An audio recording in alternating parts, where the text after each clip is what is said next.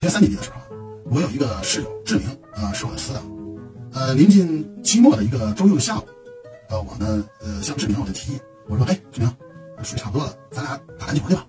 志明说，我不想去，打球太累了。我说，要不然咱们去唱歌？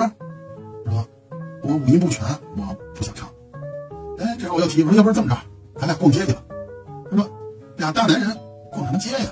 有那时间我还复习准备考试呢。我听他这么一说呀，嘿，你小子啊，等等等，看你去不去？转身。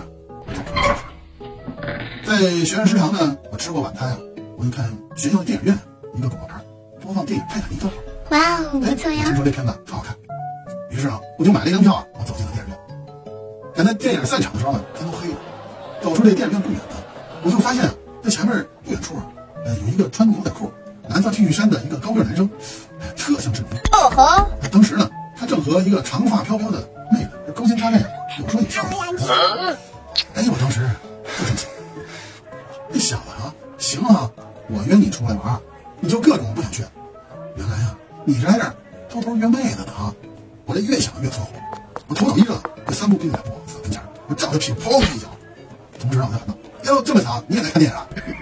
可是让我万万没想到的是，那个高个男生刚刚一个亮之后，缓缓的缓回过头，